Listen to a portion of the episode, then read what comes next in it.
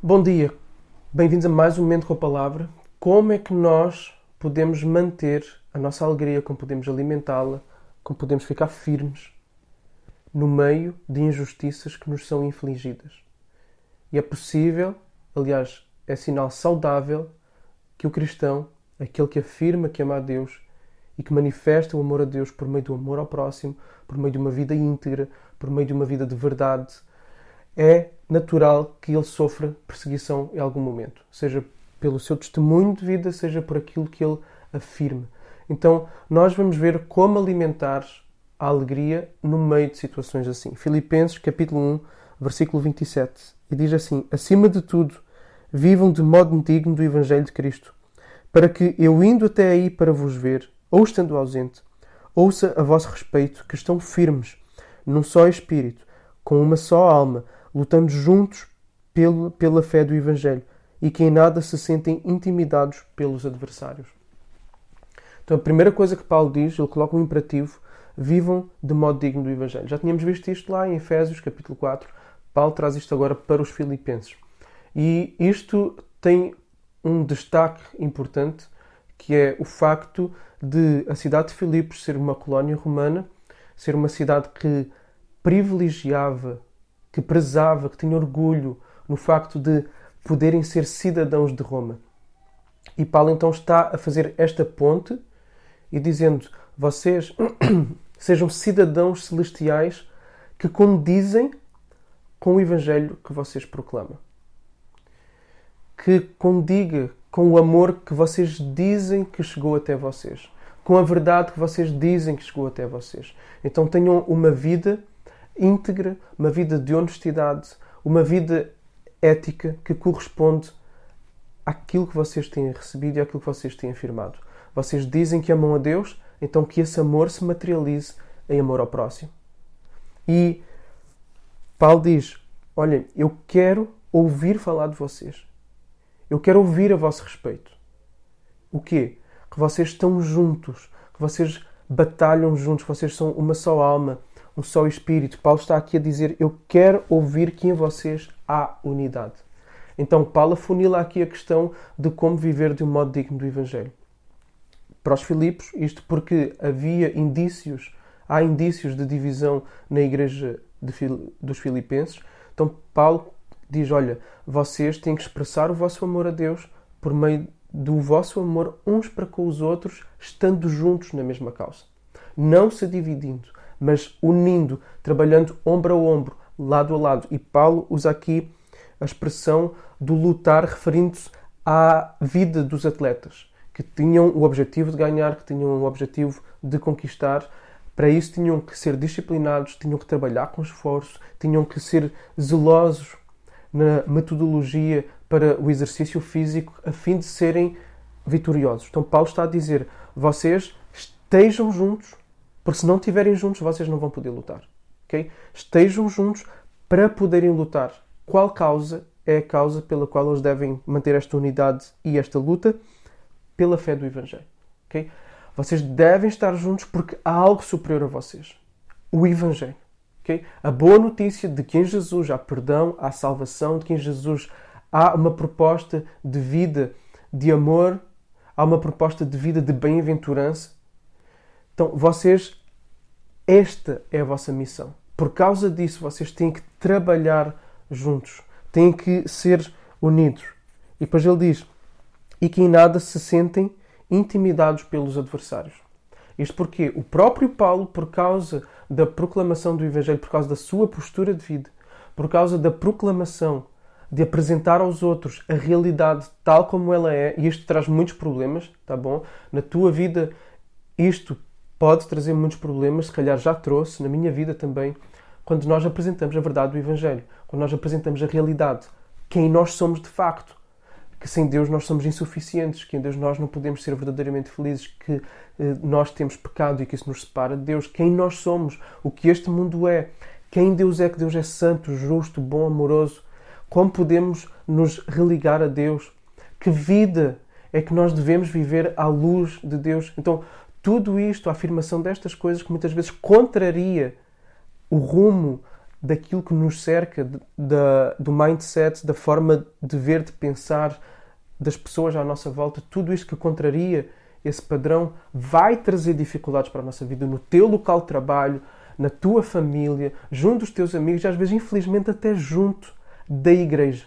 Até junto da igreja. Então há adversários. Paulo tinha adversários e os filipenses também tinham adversários. E Paulo vai dizer: Pois o que para eles é prova evidente de perdição, para vocês é sinal de salvação, e isto da parte de Deus. Então Paulo aqui começa a dar alguns motivos para eles não terem medo, ok? Para não sucumbirem diante da injustiça, diante da perseguição, porque às vezes fica difícil, ok? Quando vem de pessoas que nós prezamos, quando vem de pessoas que nós amamos, essas injustiças, ataques, críticas ferozes, quando nós percebemos que há trabalho por trás para nos minarem, isso às vezes acontece no trabalho, em jogos políticos, nós tentamos manter uma postura íntegra, não vamos nem com este grupo nem com o outro, e depois querem nos tramar diante dos olhos dos outros, ok? Então isto acontece. Como manter então a alegria mesmo no meio dessas circunstâncias. E Paulo vai entrar aqui. Para já, podemos falar da questão da unidade, antes daquilo que Paulo vai entrar. Dessa questão de termos lado a lado pessoas que estão junto connosco. Isso traz consolo. Traz um consolo muito grande. Saber que temos amigos, cristãos, que estão juntos pela mesma causa. Tá bom? Então, avançando. Não devemos ter medo, não devemos ser intimidados. Porquê? Porque para eles é, é prova evidente de perdição. Ou seja, o que eles estão a fazer vai ser julgado, tá bom? Porque é que isto é importante? Para evitar sentimentos de amargura, para evitar tentativas de retaliação e de vingança. Okay? A tendência é que sempre que nós nos deparamos com injustiça, seja na nossa vida, seja fora de nós, quando nos deparamos com injustiça, nós queremos ver justiça ser feita. Porque nós fomos criados à imagem de Deus. Deus é justo nós não nos alegramos na injustiça. Há sentimentos de indignação que surgem quando estamos diante da injustiça. Não quer dizer que não devemos fazer nada em prol da justiça. Não é isso. Mas é passar a linha daquilo que se torna vingança, daquilo que destrói o nosso coração por meio da amargura. Então, pensar, justiça será feita, ok? Deixar nas mãos de Deus, justiça será feita. Se aquelas pessoas se converterem, quer dizer que justiça foi feita na cruz de Cristo. Jesus foi esmagado por causa deles. Se essas pessoas nunca se vierem render a Cristo, eles irão sofrer a, a, a justiça de vida por toda a eternidade. Então, abre mão desse sentimento que pode destruir o teu coração e que pode levar a ações de retaliação que depois terão consequências. Então, não tenhas medo, enfrenta-te, enfrenta olhos nos olhos, porque é juízo para eles. Segundo, se por um lado é juízo para eles, por outro, é sinal da tua salvação. Tá bom? Alegra-te nisso. Pelo facto de estares a sofrer injustiça, é sinal de que tu estás a evidenciar coisas que contrariam a forma de pensar deste mundo. Agora, isto não é querer ir procurar problemas, não é, a, não é um chamado a nós procurarmos injustiças sobre nós, tá bom? Mas é no curso natural da nossa vivência cristã, da, da nossa vivência do amor a Deus e ao próximo, estas coisas vão acontecer e são sinal de que se estão a evidenciar, ok? São sinal de que está a vir cá para fora. Não é uma fé que eu vivo isolado no meu quarto, no meu quartinho ou dentro das paredes da igreja, mas é uma fé que está a ser transportada para fora, ok? Quando são injustiças por causa de uma vida de amor a Deus e de proclamação das verdades e do amor de Deus, tá bom? Por causa disso, não por outras coisas, mas por causa disso. Então é uma manifestação de que nós vivemos o Evangelho. Então, esse é o segundo ponto. Terceiro ponto, e aqui vamos ler o próximo versículo, 29. Porque vocês receberam a graça de sofrer por Cristo e não somente de crer nele. Então, é uma dádiva esse sofrimento. Jesus já tinha dito: Bem-aventurados quando forem perseguidos por minha causa. Vocês são bem-aventurados. Vocês são felizes. E é uma dádiva o poder-se sofrer por Cristo. Estamos a sofrer pela maior causa pela qual nós podíamos sofrer. Muita gente neste mundo, e até nós próprios, estamos dispostos a sofrer por, por causas. Pela nossa causa financeira, estamos dispostos a sofrer pelo bem-estar do nosso cônjuge, dos nossos filhos, estamos dispostos a sofrer por uma causa de um bem-estar da sociedade, um voluntariado no qual nós nos envolvamos, estamos dispostos a sofrer para trazer equidade à sociedade, envolvendo-nos na política, apoiando um determinado candidato político ou nós próprios entrando no mundo da política. Então, nós estamos dispostos a sofrer por variadíssimas causas. Mas esta causa aqui é a causa das causas.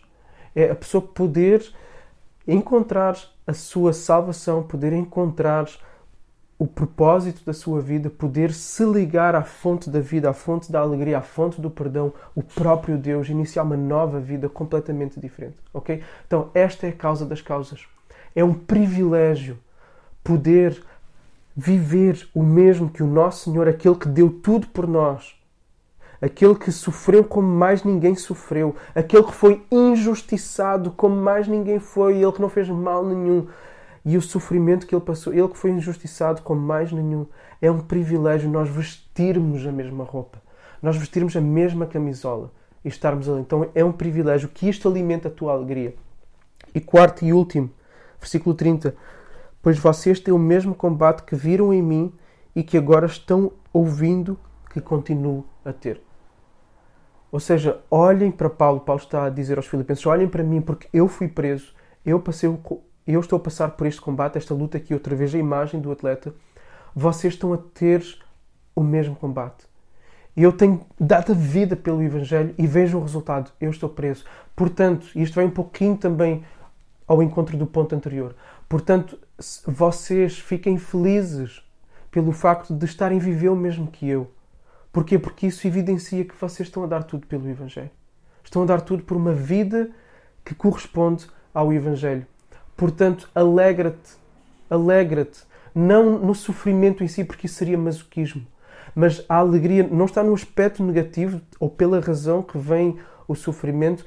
A parte da alegria deve estar no porquê que esse sofrimento está a vir e está a vir. Porquê? Porque eu estou a evidenciar uma vida de amor a Deus, uma vida de amor ao próximo, uma vida de integridade, de honestidade que reflete o próprio Evangelho. Estou a dar sinais da presença do Espírito de Deus em mim, da presença do trabalho do Evangelho e da palavra de Deus em mim.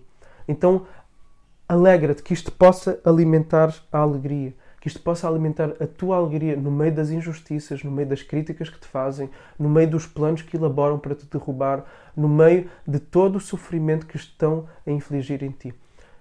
Alimenta-te a partir destes quatro pontos. Alimenta a tua alegria a partir destes quatro pontos. Então Deus te abençoe e até amanhã.